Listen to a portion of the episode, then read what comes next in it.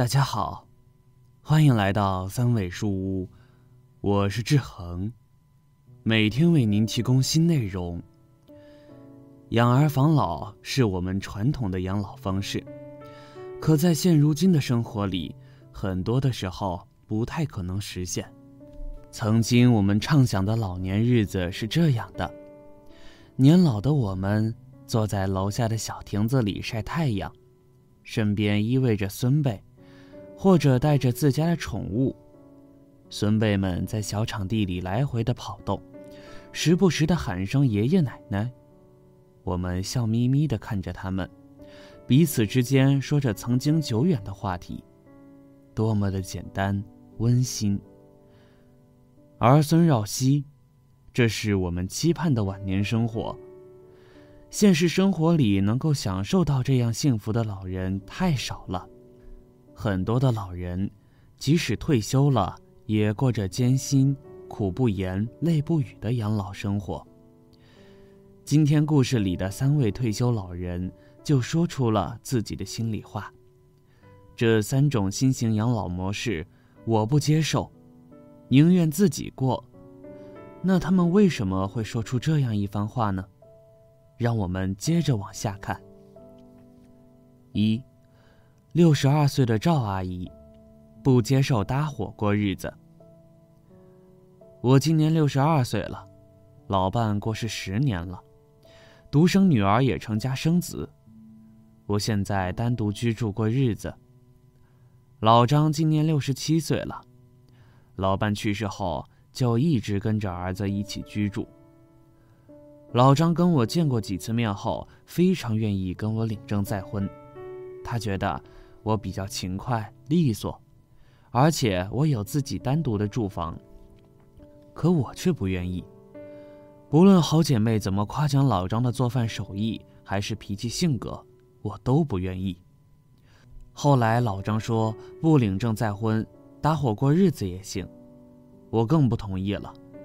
搭伙过日子，也就是所谓的同居。姐妹们问急了我，我就告诉她。说老张自己没有住房，现在跟儿子一起居住，而且他儿子家的孩子大的刚上幼儿园，小的才几个月。我要是跟他一起过日子，我势必要帮忙带孩子，还要做一大家子的饭菜，收拾屋子，我这不是给自己找事做吗？老张非常愿意，那是他看到了我可以免费为他们服务，我身体好，又有退休金。自己有住房，再说这个岁数找老伴，也是给自己余生找个陪伴。如果牵扯一大家子的生活，把自己搅和到这样的生活里，岂不是自找苦吃？这样的再婚搭伙过日子的养老方式，我不接受。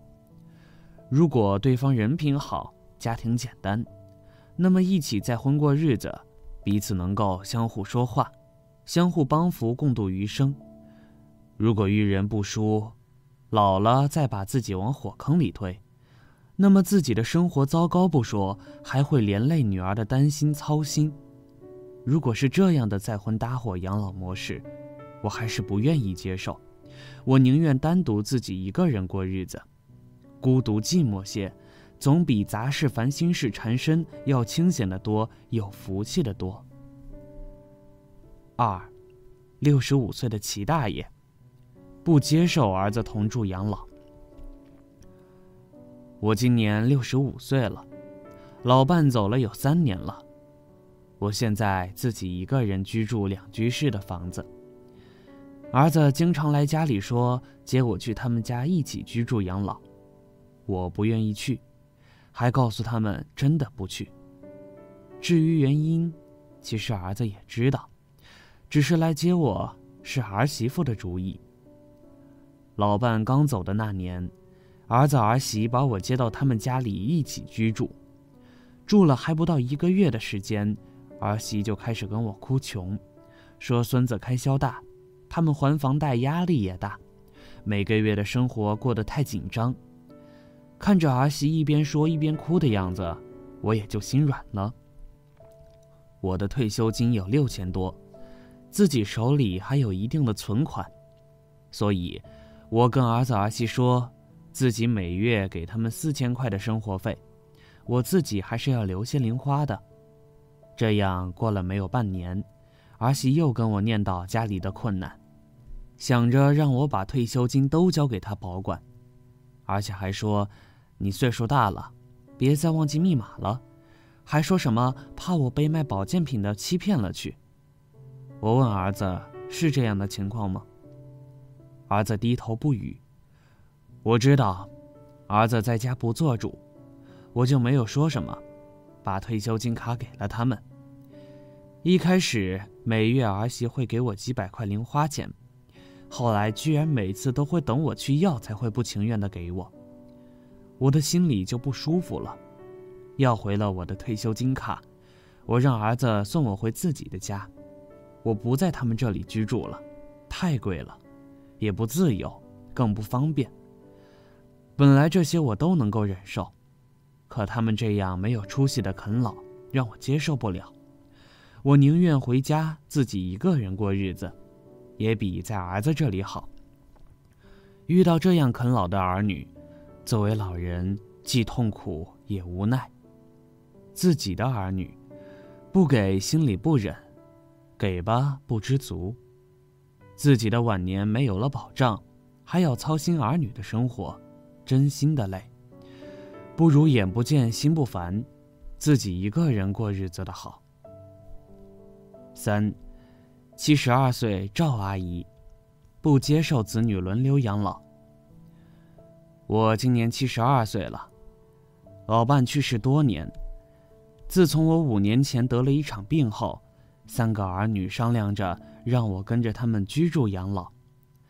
三个儿女不在同一个城市，最初商量一家住一个月，后来又感觉这样比较麻烦，就一家住四个月。这样来回奔波了两年后，我吵着要卖了我的老房子去养老公寓，儿女们才问我为什么不喜欢这样的养老方式呢？我告诉他们，他们不在一个城市居住，每隔几个月我就要打包去别人家生活，那样的日子感觉自己是多余的，而且身体在路上来回折腾也吃不消。虽然他们都有私家车，那也不舒服。我说，如果你们想让我活得长久些，我宁愿一个人在老房子里养老，或者去养老公寓里养老。这样可以少去很多不必要的折腾，你们也能够安心过日子。后来，三个儿女商量，让我跟着小女儿一起居住养老，每月儿子和大女儿给小女儿一千块钱，我的退休金也归小女儿使用，他们会经常回来看看我。我现在在小女儿这里生活的很好，她已经内退了。外孙子也读了大学，家里就我们三个人。我现在身体还算可以，小女儿每天陪我转转走走，我感觉这样的养老很好。对于多子女的家庭，儿女轮流养老是普遍现象。他们觉得公平了，可却没有考虑过老人的心情和内心接受的程度。志恒觉得。人到老年，无论是单身老人的再婚搭伙式养老，还是跟子女居住啃老式养老，或者是轮流居住儿女家的养老模式，都应该从老人的身体和内心接受的角度考虑。